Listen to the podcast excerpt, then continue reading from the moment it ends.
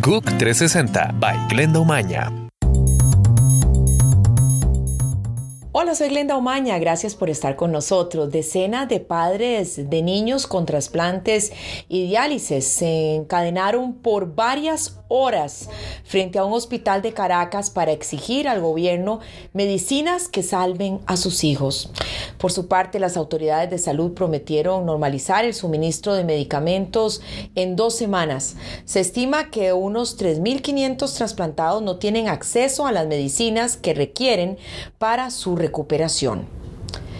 En Perú se produjo un nuevo derrame de crudo que afecta a comunidades indígenas y ríos en la Amazonía. El derrame asciende a mil barriles de petróleo y se presentó en una zona donde los ductos se encuentran enterrados a pocos metros de la comunidad.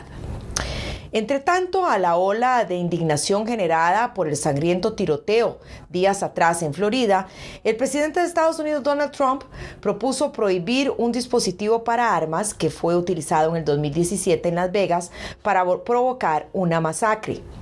Según un sondeo publicado por el diario The Washington Post y ABC, 6 de cada 10 estadounidenses estiman que la Casa Blanca y el Congreso no hacen lo necesario para prevenir los cada vez más habituales tiroteos masivos. A partir de mañana, Air France va a suspender la mitad de sus vuelos de larga distancia con salida de París a causa de una huelga de pilotos, personal de navegación y personal de tierra.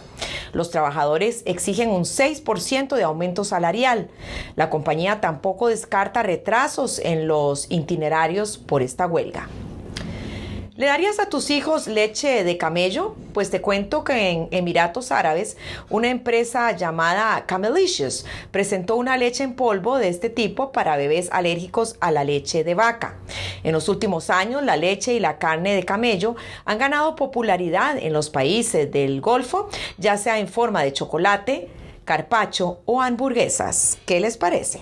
Soy Glenda Umaña en GUC 360. Gracias por estar con nosotros. GUC 360 by Glenda Umaña.